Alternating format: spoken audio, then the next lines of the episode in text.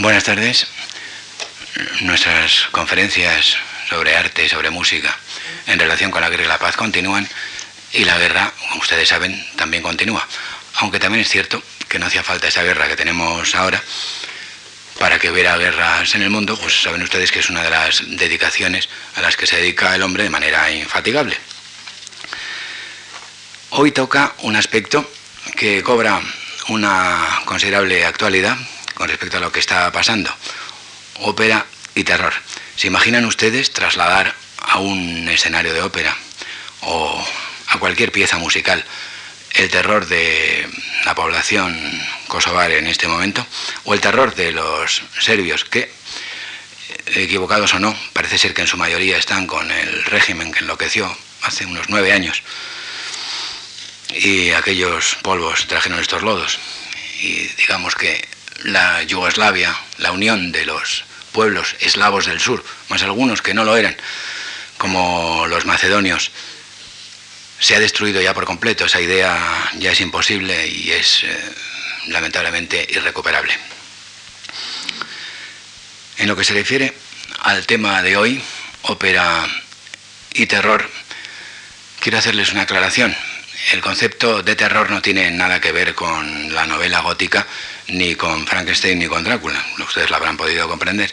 Se trata de otra cosa distinta. Se trata de esa paralización que se da en una población, en una persona, en un grupo, a partir del momento en el que están sometidos a una situación no ya estresante, sino de mm, que bordea la posible pérdida de la existencia. Vieron ustedes el otro día que pusimos un ejemplo de una ópera de Luigi Nono, Intolerancia, en la que había una escena de tortura. Era una escena de tortura pasada por una serie de filtros y de simultaneidades que hacían que no se tratara de una escena realista. Sin embargo, y empezamos ya con la relación de las óperas a las que nos referiremos hoy, eh, la mayor parte de ellas, lógicamente de pasada, algunas de ellas en detalle, empezamos con una ópera que es muy conocida de casi todo el público melómano, que es La Tosca de Puccini. En el segundo acto hay una escena de tortura. La escena de tortura no se desarrolla delante de nuestra vista, se desarrolla fuera. Cavaradossi, a través de sus secuaces, está haciendo torturar, eh, perdón, mm, Scarpia está haciendo torturar a Cavaradossi, que es un liberal, digamos, un liberal revolucionario, y que es el protagonista de la obra junto con Tosca, la protagonista titular. Y asistimos en directo, eso sí, a la tortura psíquica, a la tortura moral de Tosca, que está compelida a hablar por parte de Scarpia a revelar lo que sabe, a revelar su secreto, si no seguirán torturando a Cavaradossi. Los gritos de Cavaradossi nos llegan en forma de canto que hoy resulta bastante bello y que en ese momento, digamos, pudo resultar eh, para el nivel de conciencia musical posible de la época algo más estridente. En cualquier caso, se trataba de un tema muy poco acomodaticio para el público, lo decimos una vez más, tan tremendamente conservador de la ópera. Pero una ópera de 1903 ya trataba este tema de manera directa. Recuerdan ustedes que Tosca de lo que trata es en realidad de una cuestión política, pero pasada por el tamiz del melodrama. Una cuestión política. Los estados pontificios, la Roma del Papa, era uno de los estados terroristas por excelencia.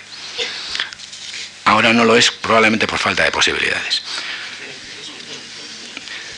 Tenemos el otro día hablamos de Leos Janacek, les voy a poner, porque, claro, mi ordenador y las máquinas de escribir españolas no tienen los acentos diacríticos.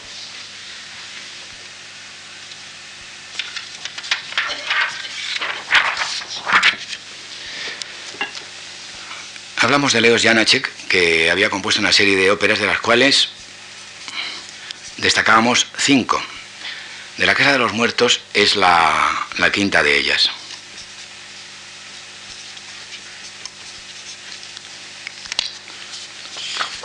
Realidad como se escribe ya en es así. Los acentos diacríticos lo que hacen es convertir a, como nuestra N y nuestra ñ, convertir una letra en otra distinta. Es Leos Janacek.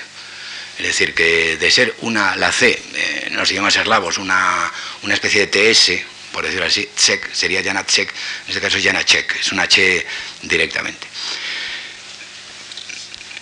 Janacek compuso óperas de un extremo dramatismo que bordeaban muy a menudo lo patético y de la que destacamos otro día cinco grandes títulos que yo les recomiendo. Son obras muy breves, que apenas eh, ninguna de ellas alcanza las dos horas. Son Genufa de 1903, eh, Katia Kavanova de 1919-20, El caso Macrópulos, que es, un, es, una obra fantástica, muy, muy curiosa y muy interesante. La zorrita astuta, que es una comedia de, animales en el bosque, una belleza.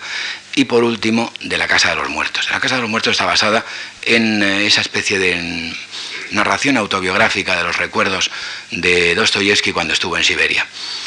Si ustedes comparan de la Casa de los Muertos o de la Casa Muerta, que es su verdadero título, de Dostoyevsky, con, por ejemplo, el archipiélago Gulag de Solzhenitsyn, o todavía más, si cabe, con los uh, relatos de Colima de Varlam Shalamov, mmm, digamos que no hay color. Eh, el terror. En la época zarista todavía no estaba mecanizado, el Estado policía no existía, existía simplemente un Estado represor, pero en la época que vivieron Solzhenitsyn y que vivió Salamov, la cosa era como mucho más seria. Si ustedes, si caen en sus manos los relatos, están publicados por Mondadori, llamados relatos de Colima, Colima es en Siberia, el punto más al norte, el punto más frío, el punto en el cual las gentes morían de, extenuación, de frío, de inanición, como condenados dentro de la tradición que había desde el zarismo de poblar Siberia con condenados. Pues bien, mm, de la Casa de los Muertos, ópera se desarrolla en Siberia, apenas tiene una acción propiamente dicha, apenas tiene una unidad de acción. Son algo menos de dos horas de música, si lo escuchamos de manera interrumpida, tres actos, y en ella vemos un pequeño hálito de esperanza dentro de la brutalidad que hay en, en esa especie de campo de concentración que se nos describe. Es probablemente la primera vez y una de las pocas veces en las que algo parecido a un campo de concentración aparece en ópera. El Bossek de Alban Berno es una obra que tiene relación directa con la guerra, ni con este tipo de violencias o sevicias, pero sí trata, digamos, de un grupo militar en el que está incluido un pobre hombre, que es eh, que es, como él mismo dice, via arme nosotros, la pobre gente, mm, es mm, una víctima desde, en el sentido estricto de la palabra, hasta el punto de que tan víctima es que no tiene eh, a su lado más posibilidad que dar muerte a su propia mujer por celos. Es, la primera, tiene una gran importancia esta ópera, es una de las grandes óperas del siglo XX, porque eh, digamos que es la primera vez que eh, a través de la suspensión de la tonalidad, o a tonalidad como se la ha llamado de forma no demasiado correcta, se consigue una ópera de gran formato. Schoenberg ya había compuesto dos previamente, pero eran de pequeño formato. El propio Schoenberg, más adelante, intenta y no llega a darle fin una ópera de gran formato en este sentido. Tienen relación ambas en lo que se refiere al terror porque verdaderamente los protagonistas están sometidos al terror. En el caso de Botzek, de una manera clara, mediante la denuncia social.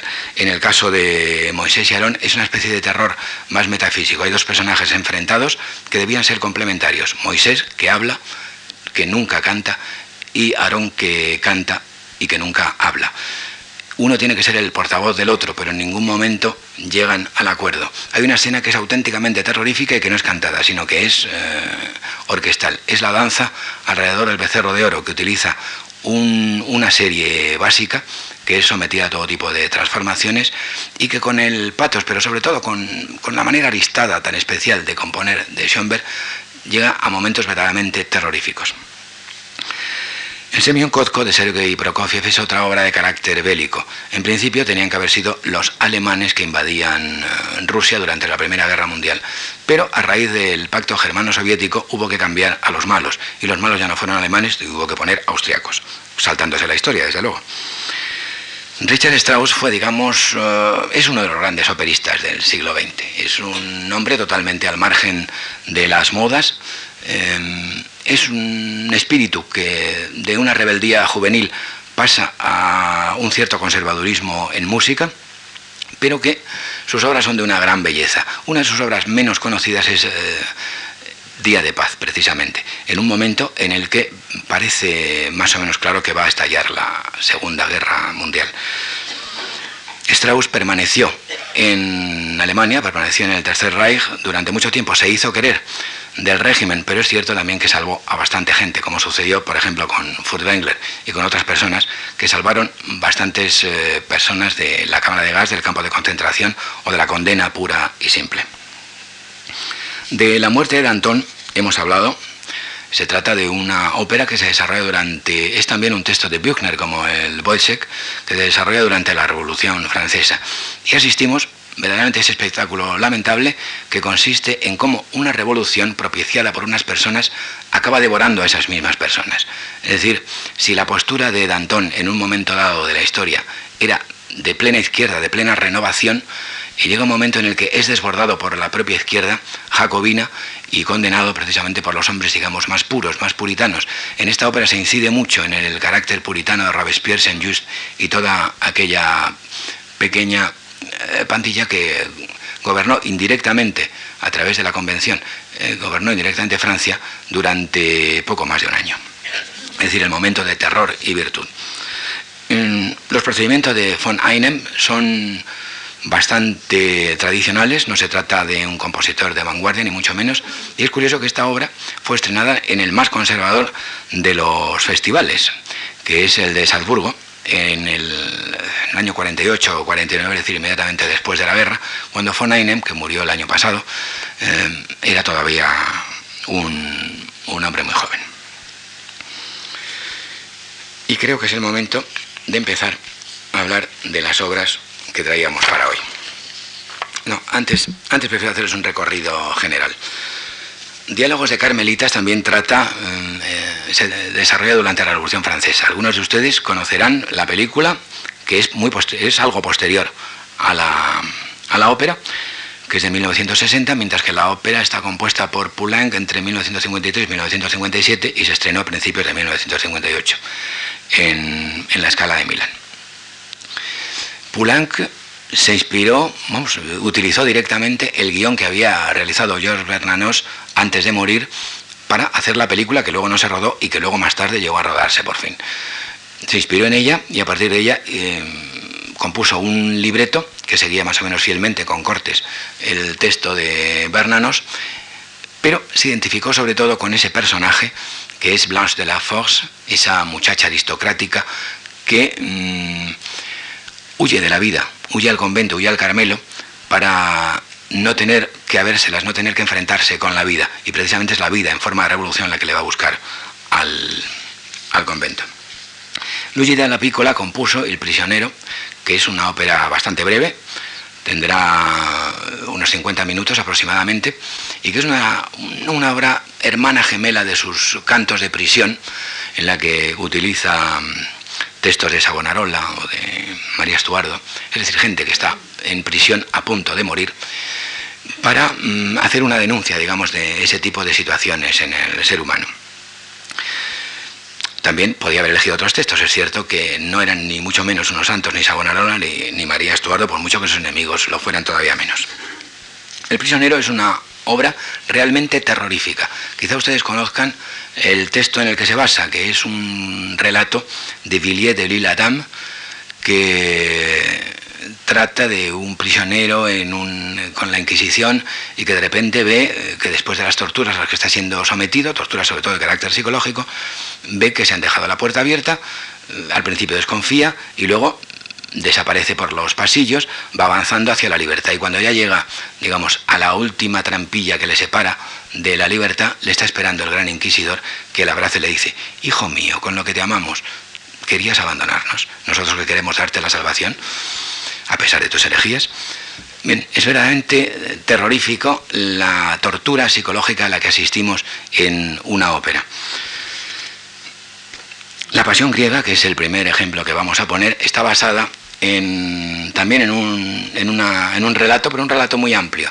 Eh, conocerán algunos de ustedes la novela de Nikos Kazantzakis, Cristo nuevamente crucificado. Aquí trata mm, dos temas que juntos provocarán un tremendo desencadenante. Se trata, estamos en una ciudad cuyo nombre es imaginario, pero que se, se sitúa más o menos en Anatolia, es decir, ese una tierra que hoy es solo Turquía, pero que durante miles de años fue Grecia. Fue, digamos, la otra parte de Grecia. Grecia es no solo la Grecia continental y de las islas, sino también lo que era la parte asiática de, de Grecia, desde tiempos inmemoriales, desde tiempos milenarios. Pues bien, ustedes podrán ver por la guerra que tenemos en este momento y por esta circunstancia de la independencia griega desde 1830 hasta, digamos, su solución definitiva, la frustración de la independencia griega en ese momento, en 1919-1922, cuando se desarrolla eh, Cristo nuevamente crucificado, ustedes verán que en, todos, en todas las guerras actuales o de este siglo en las que tiene algo que ver la Europa Oriental, especialmente los Balcanes, siempre hay en sus orígenes la invasión turca. La invasión turca terminó con el imperio romano de Occidente, con el imperio bizantino, eh, de Oriente, perdón, con el imperio bizantino, y al mismo tiempo terminó con una serie de naciones en Agraz que había en ese momento, como era Serbia, y a partir de ese momento comenzó el, irredentismo serbio. Y la mezcla entre musulmanes, cristianos ortodoxos y católicos llevó, digamos, a, luego aplicándose el principio de Estado-Nación, que no tenía por qué haberse aplicado a unas poblaciones tan entreveradas, tan mezcladas, llevó, digamos, a lo que tenemos hoy de limpiezas étnicas y cosas por el estilo. La guerra de Troya ha, inspirado algunas de las óperas más interesantes del siglo XX. No pretendo decir con esto que Troilo y Crésida de Sir William Walton sea una de las grandes óperas del siglo XX. Es una ópera que mm, utiliza procedimientos de carácter tradicional, siendo muy reciente, relativamente reciente, es una obra de finales de los años 60, y utiliza la leyenda originaria sobre Troilo y Crésida, no la pieza de Shakespeare. El Gran Macabro de Giorgi Ligeti, eh, en todas estas obras, claro está, en la guerra, de manera más o menos latente o más o menos manifiesta, manifiesta en Troilo y Crésida, desde luego, aparece. Pero en el Gran Macabro lo que aparece verdaderamente es el terror mm, mediante procedimientos de vanguardia. Eh, el otro día intenté ponerles una obra de Ligeti y al final no, eh, no sonó el aparato, por sorpresa mía, el Requiem de Ligeti. Pues bien, esta obra está basada en un texto de Michel de Gelderot que es eh, grotesco, que es terrorífico y que es como, como una especie de, de gran cuadro de, de Chafarrinon. Se acaba de estrenar una segunda versión del Gran Macabro, el propio Ligeti ha cambiado su obra y se estrenó en Salzburgo hace un par de años. Y se acaba de, acaba de venir la, nueva grabación. Es una de las óperas desde el punto de vista de la estética de vanguardia, Ligeti es de 1923, pertenece a la generación de Boulez y compañía, puede decirse que es una de las obras más avanzadas, más atrevidas y en las que ya se hace balance de una estética. Es decir, Ligeti en una obra como El Gran Macabro ya no llega a las provocaciones, ya no llega a, las, eh, a los procedimientos que están un poco fechados, un poco daté en el sentido de anticuados de los años 60, esos saltos interválicos, esa utilización de elementos ajenos a la propia música, es decir, tales como ruidos, como suspiros, eh, cosas por el estilo. Una ópera de la, que les quisiera llamar la atención es la Judith de Siegfried Matus, que es una excelente ópera, en mi opinión, que se estrenó en la República Democrática Alemana en los años 60. Había una serie de grandes compositores en esa parte eh, desgajada de, Alemania. Y había un teatro, sigue habiéndolo, pero claro, las cosas son muy distintas. Un teatro muy interesante, que era la Comisie Oper, la ópera cómica, que estaba muy cerca del otro gran teatro, el teatro, el Staatsoper Unter den Linden. Y una de las características de este teatro era el atrevimiento en lo que se refiere a puestas en escena. En ese teatro gobernaba un gran director de escena, que era mm, Walter von Felsenstein, que mm, tuvo varios discípulos, entre ellos uno especialmente afortunado, que es el que puso en escena obras como la Judy de, Siegfried Matus y como eh, una obra de Ariver Reimann que, que no es la, que he seleccionado aquí, pero que es, eh, ya la vi allí precisamente, que es Las Troyanas, eh, perdón, Lear, de, del año 78-79, allí la puesta en escena se hizo después del estreno Salzburgués, más o menos en, en 1982-83. He dejado para el final dos óperas que, de las que escucharemos fragmentos, que se refieren también a la guerra de Troya como trasunto, como reflexión sobre las guerras de nuestro tiempo, el rey Príamo y las troyanas. como vamos a hablar de ellas un poco más detenidamente, prefiero dejarlo por el momento. Vamos a poner ejemplos de las cuatro obras siguientes.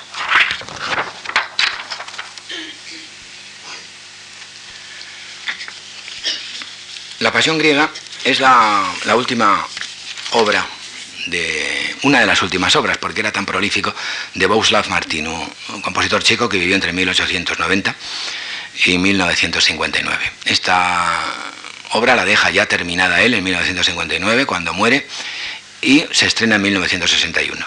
En 1954 había aparecido la novela de Kazantzakis, que había escrito durante la década anterior, eh, Cristo nuevamente crucificado, y se trata de un tema que es curioso que le interese a Martinu, porque vemos por otras obras que es el mundo de Martinu es un mundo o bien de comedia, o bien de una especie de auto sacramental amable, o bien de fantástico, pero lírico.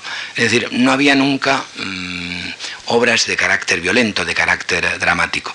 Sin embargo, esta obra eh, encierra en sí una gran violencia. Hay dos elementos desencadenantes, como les decía antes.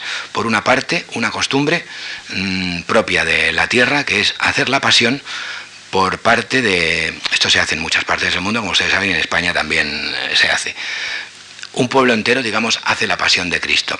Y se reparten, eh, las hace teatralmente, y se reparten los papeles con un año de anticipación al menos, se hace aquí cada siete años, y entonces el papel de Cristo se lo dan a un pastor llamado Manolios. Y los papeles de los discípulos a otros eh, artesanos, comerciantes del pueblo. Este pueblo, cuyo nombre ya les digo que es imaginario, en Anatolia, de repente se ve turbado por una presencia, la presencia de una serie de compatriotas griegos que han sido expulsados en virtud de la limpieza étnica por parte de los, eh, de los turcos. Los turcos expulsan a una gran multitud y tanto en la novela como en la ópera de Martinu no acogen a sus compatriotas con el mismo amor y, la misma solicitud que están haciendo los albaneses con los kosovares, sino con rechazo, porque tenían, digamos, una comunidad próspera y vienen a, precisamente a terminar con esa prosperidad. Pero a medida que pasa el tiempo, Manolios y los que hacen de discípulos van adquiriendo conciencia de la necesidad de solidarizarse con aquellos hombres y de entablar una lucha frente a los turcos. Hay que tener en cuenta una cosa, del mismo modo que los turcos expulsaron a los griegos, los griegos hubieran querido expulsar a los turcos de Anatolia. Es decir, todas estas cosas hay que tenerlas en cuenta, porque claro, el proyecto de eh, griego de 1830 era conseguir la Gran Grecia, la Grecia que equivalía más o menos a la Hélade de la antigüedad, sin necesidad de ir hacia las grandes conquistas de Alejandro. Pero sí desde luego lo que eran, digamos, la, Gran Grecia del helenismo. Pues bien, el conflicto dramático se produce a partir del momento en el que aquel que ha repartido los papeles, que es el representante de la Iglesia, eh, el padre Grigoris, decide que eh, Manolios y los suyos son indignos de continuar haciendo esos papeles, son indignos precisamente cuando se han identificado cada uno con el apóstol y, Manolios con Cristo, es decir, con el auténtico mensaje cristiano. Esto es un mensaje, digamos, que es muy, muy común dentro de del acervo occidental cristiano. El reprochar a los poderosos y a la iglesia que mm, no siguen el auténtico mensaje cristiano. Digamos que eso es y probablemente será siempre la gran contradicción del cristianismo, es ser una religión de poder, pero tener sus orígenes en una religión solo para pobres. Entonces, eso lleva a tensiones, como en este caso, en el que Manolios y su grupo se identifican precisamente con los expulsados. Vamos a escuchar.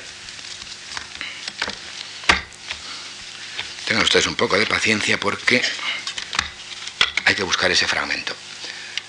Se trata del momento en el que Manolios, Manolios iba a casar, pierde la novia que no quiere ir con alguien, digamos, tan que ha llegado a, determinadas ideas e inquietudes de solidaridad como, como, él. Al mismo tiempo, el personaje que hace María Magdalena, y esta es otra de las fantasías también propias del acervo mm, occidental, de María Magdalena como enamorada de Cristo o algo por el estilo, tema que también trata Kazantzakis en otra novela suya, que fue un escándalo eh, muchos años después de, escrita, porque hizo Scorsese hace unos años una película sobre ella, ustedes la recordarán, no recuerdo su título, pero era sobre, era sobre precisamente sobre la vida de Cristo, algo así, sobre la vida de Cristo, algo así, no recuerdo. Y la Iglesia en ese momento cometió la torpeza de condenarlo, cuando, en fin, lo mejor es hacer como en el Padrino 3, que se dicen cosas tremendas contra la Iglesia que nadie dijo nada, y no es que pasara desapercibida, pero por lo menos no se organizó el escándalo. Entonces Manolios se reprocha a sí mismo el estar pensando siempre en esa mujer, en la Catarina que hace el personaje de, de María Magdalena, que está previsto que haga ese personaje en la, en la Pascua del año siguiente, cuando en realidad lo que tiene que hacer es solidarizarse con sus hermanos. Vamos a ver, vamos a escuchar un fragmento del final del monólogo, el final de la arenga de Manolios a la multitud y el principio, la condena de Grigoris, que ha acudido por allí con otras jerarquías eclesiásticas para decir que está excomulgado, y como el personaje que hace de, de Judas acaba asesinando a Manolios. Con lo cual se justifica verdaderamente que la novela original se llame Cristo nuevamente eh, crucificado. Desde luego se trata de un libreto en el que se han simplificado mucho eh, las tramas de la novela. La novela, la novela en las 500 o 600 páginas y la ópera, con toda la lentitud del canto y tal, no llega a dos horas. Vamos a escuchar ese fragmento que les he dicho de arenga y finalmente descomunión y muerte eh, por asesinato de, de Manolios.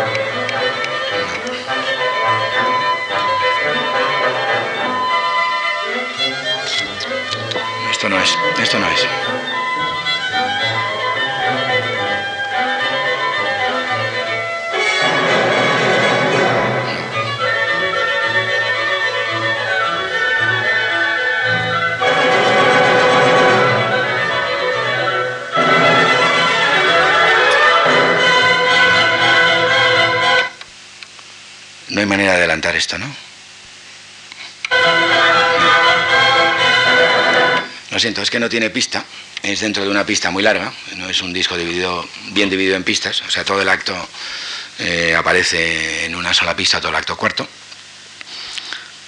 Una vez más tendrán que fiarse, como el otro día, de, mi palabra. Se trata una escena en la que el elemento lírico la proposición, la arenga de lírica primero y más tarde dramática de Manolios, se convierte en una escena de multitud en la que intervienen eh, los villanos de esa parte, que sería el representante de la Iglesia, que no se solidariza con, los refugiados que han sido expulsados en virtud de la limpieza étnica y mm, el asesinato por parte de un elemento coaligado con el poder, que es eh, el personaje popular que hace de Judas.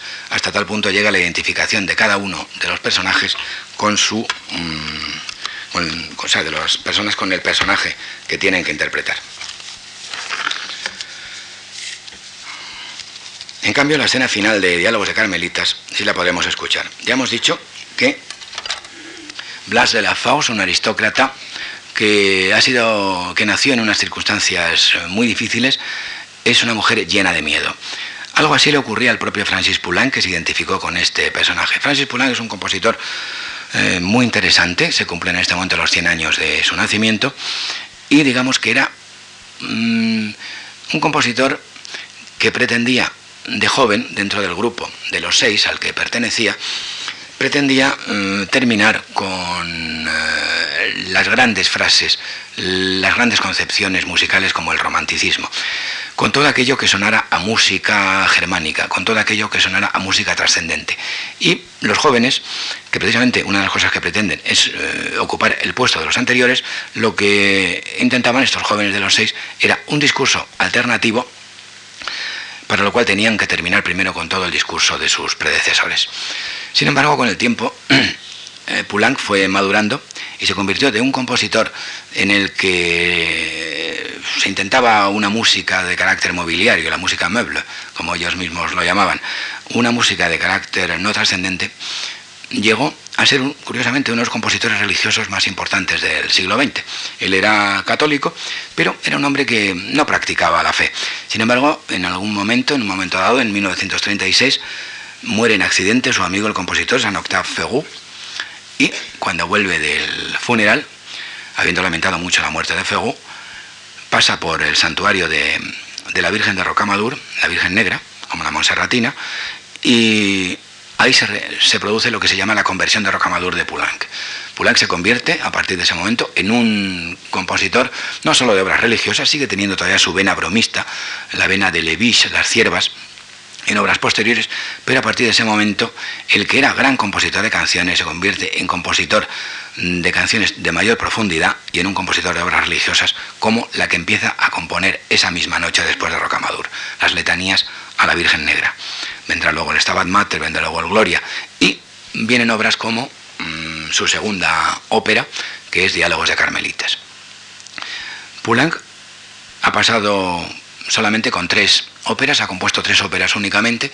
Le Mamel de Tiresias, que, o sea, las tetas de Tiresias, basado en un texto de, de Apollinaire, que era uno de sus poetas favoritos, Apollinaire y Eluard, y que mm, es realmente un disparate, es una broma y sigue, digamos, el espíritu mm, ese, digamos, de, de crispación bromista que pretendieron imponer eh, los del Grupo de los Seis a partir del final de la Primera Guerra Mundial. Su segunda ópera, sin embargo, participa de lo religioso y participa de lo dramático. Ya les he dicho antes las circunstancias en las que se compuso esta ópera, iba a ser una película, pero mm, no se rodó hasta más tarde. Eh, y mientras tanto, en medio, Poulenc compuso a partir del texto de Bernanos la, la ópera Diálogos de Carmelitas. Se identificaba con Blanche de la Force, la persona que huye de la vida, como si él quisiera huir de la vida también. Porque ¿qué hizo en Rocamadour? Sino huir de una vida anterior, de una existencia anterior, que era la existencia del Poulenc frívolo, un poco voyou, de 1918, 1930 y tantos. Diálogos de Carmelitas se resuelve con unas escenas más impresionantes, sobre todo visualmente, aquí se la tendrán que imaginar, em, con unas escenas más impresionantes de, de todo el teatro lírico.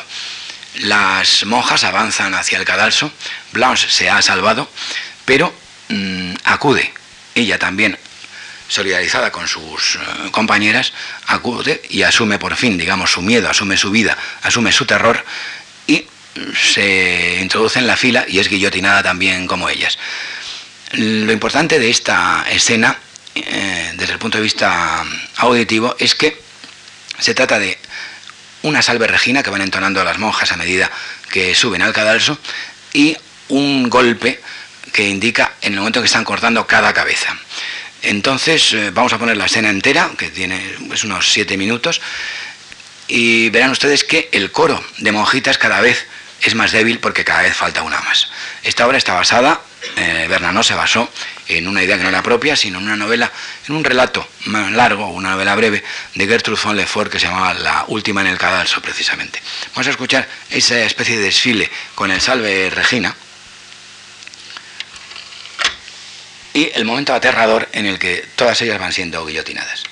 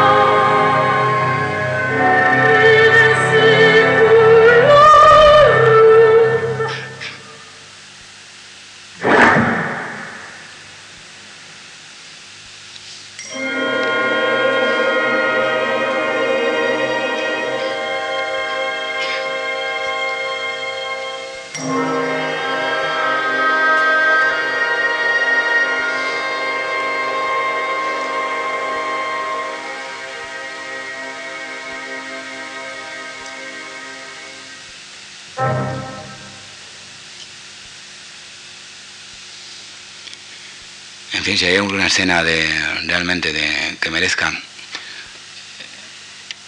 estar dentro de esta clasificación que hemos hecho de ópera y terror, es esta. Y con procedimientos, curiosamente, muy tradicionales y muy sencillos, como han podido ver, bastante alejados de, esos otros procedimientos más adecuados probablemente para, no tanto para expresar el terrorismo como para aterrorizarnos, como eran el de Luigi Nono en la escena de tortura de intolerancia o del propio Luigi Nono en Ricorda cosa ti hanno fatto en Auschwitz que escuchábamos parcialmente el otro día.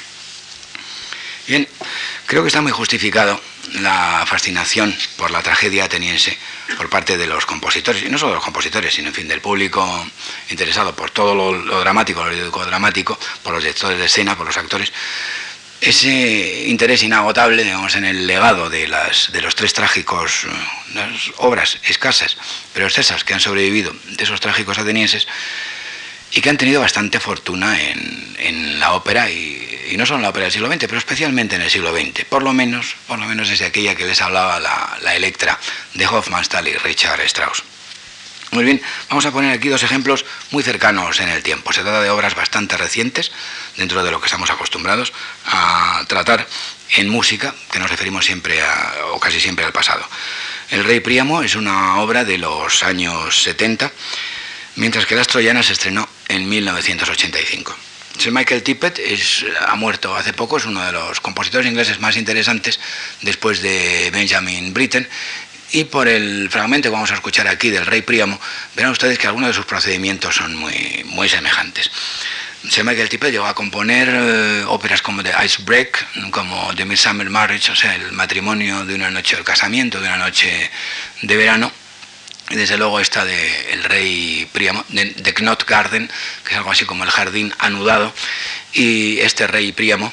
Luego escribió The Mask of Time, pero no es exactamente una ópera, sino más bien una, una especie de cantata, una obra mm, sinfónico-coral, por decirlo así, aunque tiene elementos dramáticos, elementos de acción, personajes, etc. Mm, compuso cinco sinfonías, compuso cinco cuartetos de cuerda. Y, bueno, pues digamos que era éticamente un hombre de una era un pacifista ultranza, es lo que se llama un pacifista que no hacía ningún tipo de concesión. Yo llegué a hacerlo en una entrevista a principios de los años 80 y contaba que él durante la Segunda Guerra Mundial se había negado a, vestir uniforme militar, se había negado a ser movilizado, se había negado a enfrentarse al enemigo y decía, yo comprendo que esto se puede considerar una traición, en el momento en que Inglaterra estaba, mm, era el único país defendiendo, digamos, los valores de libertades de la civilización occidental en la batalla de Inglaterra. Dice, pero eran unos principios muy acusados en mí. Dice, y también advierto una cosa, si yo hubiera sido pacifista en Alemania hubiera sido fusilado en el acto, y en Inglaterra, en Gran Bretaña, no. Simplemente fui encarcelado y con el tiempo salí a la calle. Entonces, con el tiempo también lo que hizo fue componer esta obra, él era por lo demás un hombre del, sistema, quiero decir, cuando nació el príncipe Carlos le dedicó una obra al nacimiento del príncipe Carlos. Eh, esto indica lo, popular que era la monarquía todavía en esos momentos en, en, Gran Bretaña. Ahora dicen que no, pero no estaría yo tan seguro. Es, después de todo, tiene lo que la nuestra, que se parece mucho a una república. El rey Príamo es, digamos, esa afirmación de pacifismo por parte de, por parte de, de Sir Michael Tippett. Tippett utiliza aquí elementos de la tragedia griega, los compone a su manera, utiliza varias, no es como más tarde Aribert Reimann, eh, que en las troyanas lo que hace es utilizar básicamente el texto de Eurípides, aquí lo que hace es utilizar eh, textos diversos, leyendas, eh, fragmentos de la Iliada, para componer, digamos, el destino de París y su padre, el rey Príamo. Si utilizan tanto los compositores del siglo XX la tragedia ateniense es probablemente por una razón, porque se habla siempre del destino y de aquello que nos reservan aquellos actos que hacemos y sobre todo aquello que nos está destinado por fuerzas exteriores a nosotros. Sin embargo, en un siglo en el que se predican sobre todo las libertades, se pone el acento en aquellos actos que libremente hemos asumido, aunque sea por error. El otro día veíamos una mezcla de esto en los tres Edipos, los tres ejemplos de Edipos que pusimos, el de Stravinsky, el de Enesco y el de Karl Orff. Pues bien, allí había elementos externos a los personajes, pero también había decisiones por parte de los personajes que llevaban implícita la condena. Aquí ocurre lo mismo. El rey Príamo manda que desaparezca su hijo porque le han dicho que arrastrará a la ruina a su patria, a Troya. Sin embargo, cuando ve que ha sobrevivido milagrosamente, lo mismo que Edipo, y al ver la gracia que tiene el muchacho, le perdona, aun sabiendo que, esa profecía se va a cumplir. Aquí vamos a ver, vamos a escuchar una de las últimas escenas. Vamos a enfrentar al rey Príamo que va a buscar el cadáver de Héctor, de su hijo, del, gran jefe guerrero troyano, muerto a manos de Aquiles. Y se lo va a pedir implorante a Aquiles, para que se lo devuelva. Y Aquiles dice, yo que soy una bestia tengo que conmoverme ante el dolor de este anciano. Entre otras cosas, dice, porque ya no le interesa la vida después de que ha muerto su amigo Patrocles. Como recordarán, la Iliada arranca, el desencadenante de la Iliada es eh, la furia de Aquiles, que no está de acuerdo con determinado reparto de armas, se retira, pero cuando eh, muere en combate su amigo Patrocles, mm, vuelve a, las filas de los griegos y cambia por completo el curso de la guerra. Aquí se ha querido ver más que una fratría entre en una civilización en la que bueno, las relaciones eh, afectivas y sexuales entre hombres no eran nada extraordinario, se ha querido ver un elemento homosexual, pero hay que tener en cuenta que la homosexualidad el nivel de conciencia que tenemos hoy de la homosexualidad es algo muy distinto a lo que podían tener eh, los griegos. Y en general, en, toda aquella, en todas aquellas civilizaciones y culturas en las que la mujer está muy apartada. Ahí donde la mujer está muy apartada, lógicamente las relaciones sexuales entre hombres son mucho mayores, entre otras cosas, porque mm, la homosexualidad es una negación de la mujer, al menos en ese sentido. Vamos a escuchar esa escena verdaderamente conmovedora. Mm, en la que mm, palabras y acordes solemnes interviene Príamo, para continuación, curiosamente, intervenir solamente acompañado eh, durante un momento por una guitarra, nada más, Aquiles, en un momento lírico, y luego en una declaración nuevamente solemne. Ambos se profetizan cuál va a ser la muerte de cada uno. Aquiles sabe que morirá. Entonces le pregunta que quién es el troyano que le da la muerte. Y Príamo le responde que será París, precisamente. Y entonces Aquiles le dice a Príamo que a él le matará su propio hijo, Neptólemo.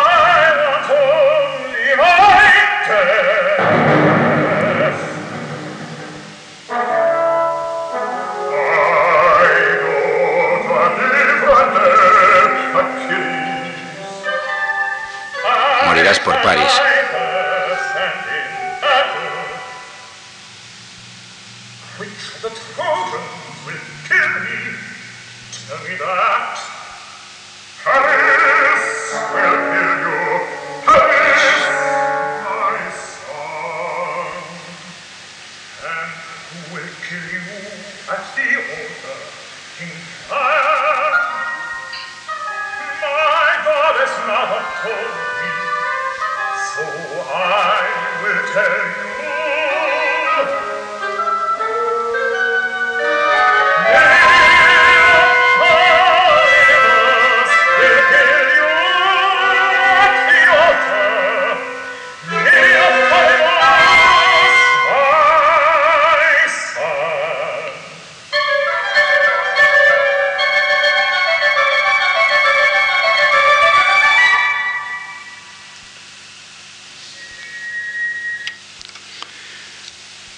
escena directamente, claro está, inspirada en, la Ilíada, en el, episodio en el que el rey Príamo va a pedir los restos de, su hijo Héctor.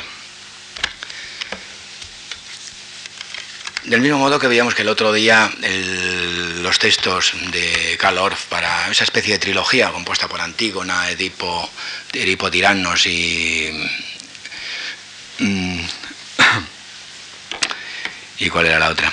Eran tres, y Prometeo, eh, eran utilizadas eh, traducciones de, Helderlin, algún otro poeta alemán, directamente de, los original griego y puestas en música con algunos cortes por el compositor, en el caso de, de Ari sucede algo por el estilo, aunque puede decirse que tanto él como el otro libretista, que es eh, el director de orquesta Gerd Albrecht, mm, que fue quien la estrenó, mm, pues bien, eh, utilizan el cañamazo, mm, la urdimbre y la secuencia de la tragedia de Eurípides, Las Troyanas, que como ustedes saben es una obra sobre la derrota.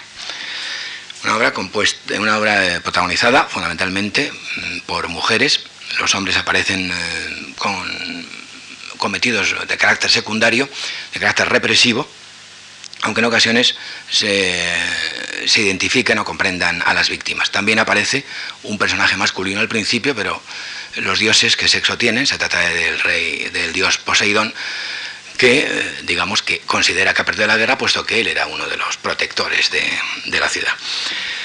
Vamos a escuchar una de las escenas de esta obra que es realmente terrorífica en el sentido de que nos pasa el texto que conocemos todos mediante una traducción con aristas, con, eh, con, una música que roza en ocasiones el cantabile, de una manera mucho menos acusada que, por ejemplo, en lo que han oído ustedes ahora de Sir Michael Tippett, que era, digamos, un cantabile más o menos fluido. Aquí lo que es es un cantabile roto. Vamos a escuchar un momento de la escena. Saben ustedes que las troyanas consisten en que van pasando las víctimas, Cassandra, eh, con la presencia permanente de Ecuba, la madre, eh, van pasando Cassandra, Andrómaca y por último la que se supone que ha causado todas aquellas víctimas, Helena, y sale bien librada dentro de todo y con un coro de troyanas prisioneras dirigidas por una corifeo que es la que van a escuchar ustedes en esa especie de no canto, sino de, habla que no está sometido como, como en hombre en la Escuela de Viena a ritmo, no está sometida a compás, no está sometida al express que sana o al express time, sino que es realmente eh, recitado directo. Digo yo que lo van a oír porque es que como se trata de otro soporte que es la cinta, pues lo mismo. Vamos a ver. Sí, creo que va a funcionar. Uf.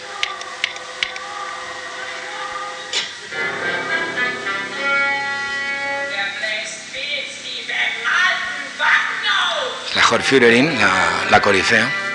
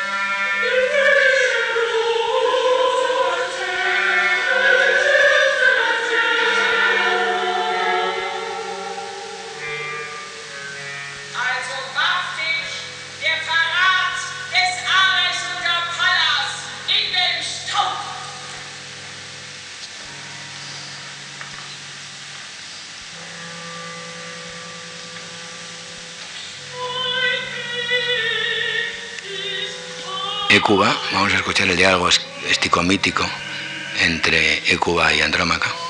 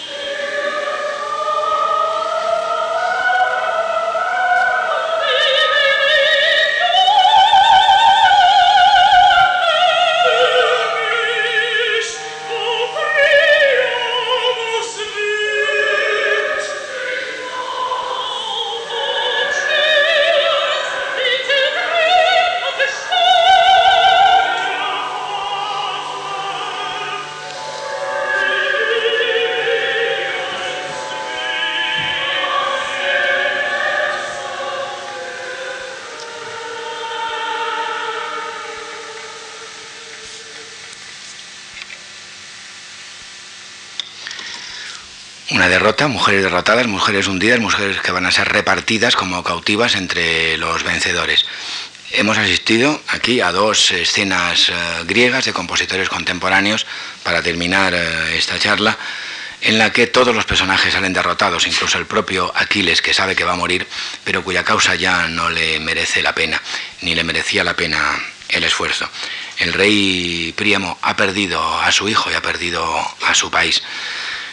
Écuba, su esposa, en las Troyanas, lo ha perdido absolutamente todo. Saben ustedes que las Troyanas las, escribió Eurípides precisamente por un suceso escandaloso de represión excesiva por parte de, de, los aliados de Atenas y sus aliados contra una población civil indefensa en la isla de Milos. Esto es lo que provocó la escritura de las Troyanas.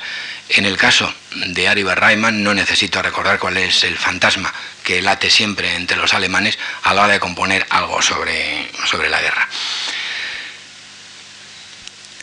El próximo día, pasado mañana, la guerra supongo que no habrá terminado, eh, teníamos preparada una charla que se llama Prier pour paix, que es una canción de Poulenc basada en, en un texto de Carlos de Orleans que se llama así Prier pour paix, es decir, rogad por la paz ya les dije al principio que no pensábamos, ni los organizadores ni yo, que este ciclo de guerra y paz iba a tener el fondo que está teniendo en, Yugoslavia.